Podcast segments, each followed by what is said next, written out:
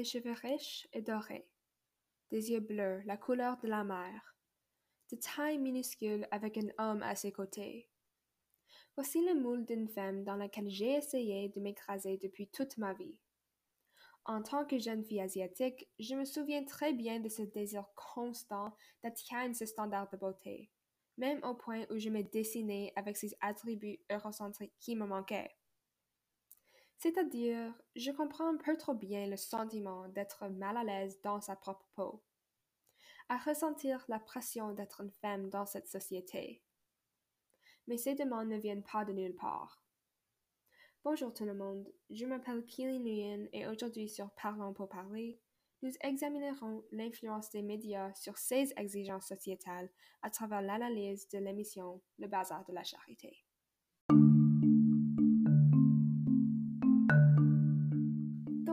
J'ai commencé à écouter Le Bazar de la Charité, euh, je crois il y a quelques mois, et tout de suite mon attention a été capturée. L'émission est un drame d'époque basé sur l'incendie tragique qui a éclaté lors d'un événement pour le peuple aristocratique de Paris en mai 1897. Le feu était mortel, tuant plus de 100 personnes et blessant près de 200. Tout au long des huit épisodes choquants qui composent la série, nous suivons les histoires de trois femmes dont la vie est bouleversée par les répercussions émotionnelles et physiques affreuses de cet événement.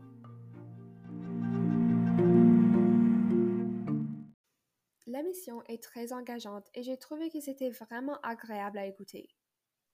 Un de mes éléments préférés était l'incroyable utilisation du décor et des costumes. Tout, allant des détails architecturaux des bâtiments jusqu'aux robes à manches bishop, reflétait l'ère victorienne. Avec tout cet effort et argent qui ont évidemment été investis, il est clair que le temps auquel se déroule l'émission est très pertinent pour l'histoire. Par contre, en continuant à écouter la série, j'ai commencé à remarquer quelques éléments qui ne semblaient pas acceptables, notamment le manque de personnes de couleur présentes à l'écran ainsi que les rôles stéréotypiques que les femmes jouaient. Ces facteurs m'ont amené à remettre en question. À quel point cette idée erronée de la précision historique devient-elle une excuse pour la paresse? La représentation dans les médias ne devrait-elle pas être une plus grande priorité? Bien, plongeons ensemble. Tout d'abord, il faut noter que la distribution de l'émission n'était pas assez diversifiée. En effet, je ne me souviens même pas avoir vu une seule personne de couleur dans un épisode. Bien qu'en réalité, les gens qui étaient au bazar seraient principalement des personnes blanches, à mon avis, de nos jours, cela ne peut plus servir d'excuse. À vrai dire, il y en a plein d'autres émissions périodiques qui n'ont pas du tout hésité à relever ce défi. Cela inclut des émissions comme Bridgerton, un autre drame d'époque qui se prend place durant l'ère de la Régence en Angleterre, puis aussi Anne Boleyn, une mini-série dépeignant la femme qui était reine d'Angleterre entre 1533 et 1536. Dans ces deux émissions, il y a des acteurs de couleur qui dominent l'écran, jouant des ducs, des reines et même Anne Boleyn elle-même. Ces émissions prouvent qu'avoir une distribution diversifiée sur une périodique n'enlève rien à son authenticité, mais plutôt ajoute de la valeur en offrant une représentation à ceux qui ont été sous-représentés pendant si longtemps. Avec une absence totale de diversité dans sa propre distribution, le bazar de la charité manquait clairement cet attribut, ce qui me laisse refléter sur l'impact incroyable que l'émission aurait pu avoir si les producteurs avaient eu le courage de saisir cette chance. L'autre élément de la série qui m'a embêté était la façon dont les rôles féminins stéréotypés étaient imbriqués dans les épisodes.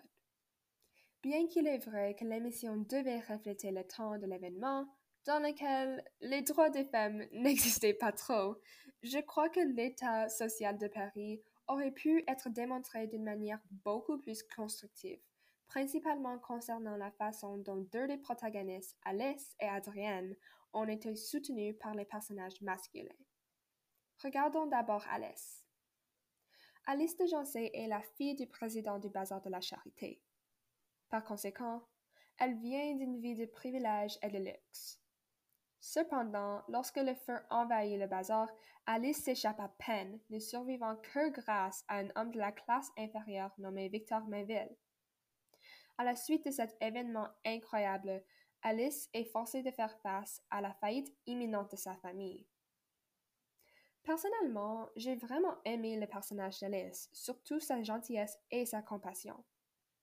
Pourtant, durant l'émission, il est impossible de ne pas remarquer sa dépendance envers les hommes. En fait, toute son histoire tourne autour de ses fiancés non désirés avec le riche Julien alors qu'elle en vient à réaliser son amour pour Victor. C'est l'intrigue classique du triangle amoureux qui met en évidence le manque de compétences d'Alice sans les hommes dans sa vie. Un excellent exemple de cette dépendance est la façon dont Alice a été sauvée du feu. Bien que le fait que Victor l'ait sauvée était important pour leur histoire d'amour, à mon avis, cela n'a pas du tout développé le personnage d'Alice, surtout puisqu'elle devait jouer le rôle stéréotypé de la demoiselle en détresse, tandis que Victor a joué le héros. En intégrant ce concept comme partie essentielle de l'histoire, L'émission implique que le rôle de la demoiselle en détresse est un élément fondamental pour trouver une fin heureuse en tant que femme. Comme résultat, l'émission soutient les rôles de genre que notre société établit pour les femmes et les hommes. L'autre personnage principal dont j'aimerais parler est Adrienne. Adrienne de l'Enverpré est notre aristocrate parisienne. De toute façon, le jour de l'incendie, Adrienne n'est pas à l'intérieur du bazar, mais est plutôt sortie avec son amant, Hugues Chaville. Pourtant, elle saisit cette occasion pour simuler sa propre mort afin d'échapper aux mains abusives de son mari, Marc-Antoine, et récupérer sa fille qui lui a enlevée. À mon avis, l'histoire d'Adrienne a été l'une des parties les plus excitantes de la série. Cependant, elle n'est pas non plus sans faute.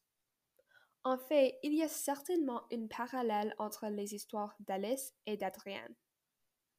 Bien que, contrairement à Alice, l'histoire d'Adrienne ne tourne pas entièrement autour de son intérêt amoureux, sa relation avec Hugues est toujours importante.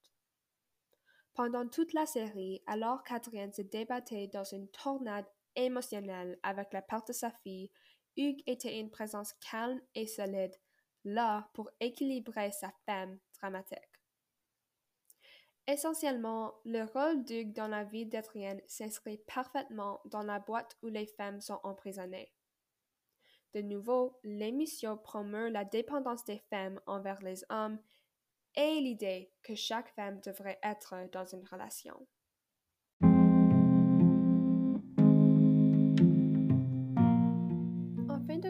Le Bazar de la Charité n'a pas été une émission ratée, mais plutôt une série intrigante qui aurait pu être améliorée par un simple élan de courage.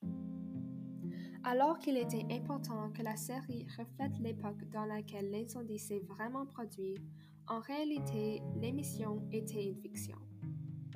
Les scénaristes et les producteurs avaient un contrôle total, alors tant d'occasions pour faire un impact. Et pourtant, ils ne l'ont pas fait. Ils ont choisi d'avoir une distribution entièrement blanche. Ils ont choisi d'avoir deux personnages principaux féminins qui contribuaient constamment aux stéréotypes de sexe dans notre société. Ils ont choisi de s'en tenir à la norme plutôt que de prendre un risque. Un risque qui aurait pu profiter à tant de gens, y compris moi. Je suppose qu'il est facile de penser, c'est seulement une émission sur des milliers. Est-ce vraiment important? La réponse est oui, parce que si tout le monde avait cette même attitude, rien ne changerait jamais. Comme l'a dit l'une de mes idoles, Michelle Obama, nous contentons-nous du monde tel qu'il est ou travaillons-nous pour le monde tel qu'il devrait être? Merci beaucoup d'avoir écouté cet épisode de Parlons pour parler. Je suis votre hôtesse, Keely Nguyen, et j'espère vous voir la prochaine fois. Au revoir!